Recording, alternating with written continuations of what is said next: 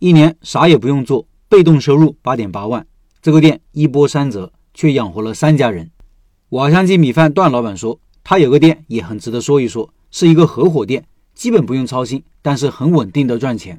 他说，今天分享一个堂食店，这个店在安宁，离昆明四十多公里，是一个合伙店。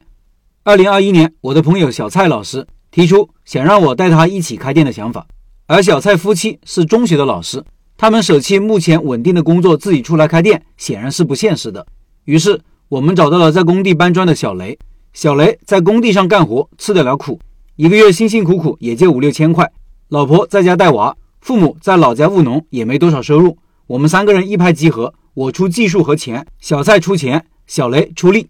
一开始找的档口是和一个卖米线的分租的，半年租金四万，可以做四个月。我和小蔡老师一人出了两万五，这个店就开了起来。开这个店也是一波三折。第一个学期，因为有学生疫情期间翻墙出去旅游被感染，导致学生提前放假。第二个学期，二房东见瓦香鸡生意红火，想办法把我们赶了出来。他自己悄悄地花了两万块钱加盟了网上一家瓦香鸡米饭，目前他已经倒闭。第三个学期，我们只能在二楼又找到了一个租金十三万一年的档口，目前生意稳定。这个店现在已经开了两年半，去年我们做了一百一十三万九千四百七十二块钱的营业额，除去五十五万八千三百四十一的原材料成本，租金十三万和十万八天的人工，水电费两万七，其他两万，一共做了二十九万六千一百三十一的净利润。这里有一张营业额报表，显示每个月做了多少钱。听音频的老板可以到开店笔记的公众号查找对应文章看这个报表。那么我们是怎么分钱的呢？我们约定好，不管赚不赚钱，雷老板保底工资三千，如果赚钱了再来分红。那么雷老板分到了十一万八千七百一十元，怎么算的呢？三万工资加二十六万六千一百三十一除以三，这个二十六万六千一百三十一是怎么来的呢？是除去雷老板工资后的净利润。而我和蔡老师呢，分别分到了二十六万六千一百三十一除以三，就是八万八千七百一十元。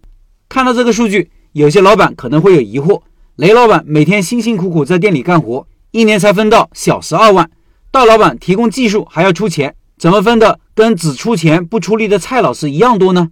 其实合伙开店啊，哪有百分之一百的公平呢？只要提前定好规矩，大家都认可，最后执行就行了。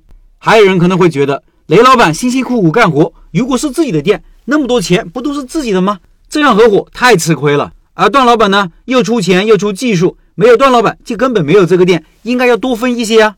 其实雷老板的父母都在店里帮忙，一年也能挣十到八万的工资，比起原来一个月一个人挣五六千，一个家庭一年到头收入不到十万，现在收入已经翻了一倍。而且从零到一是最难的，有人带，学会了鱼，三点水的鱼，是不是比得到了鱼更有意义呢？而段于段老板。把钱拿去买股票，估计会赔得渣都不剩。存银行一年吃不到几块钱的利息，这么一个店，一年多个几万的被动收入，不是挺好的吗？今年我们约定，以后这个店每个月给我和蔡老师分别固定的给七千块钱，然后租金什么的我们都不管了，所有的风险雷老板一个人承担，当然多出来利润也是他自己的，这不挺好的吗？钱不是一个人赚的，投资这么一个店，一年什么也不用管，每个月拿到分红，这就是开店的被动收入。还要啥自行车呢？最后，二月份的拜师学艺项目是瓦香鸡米饭，感兴趣老板进入交流群，简介里有二维码。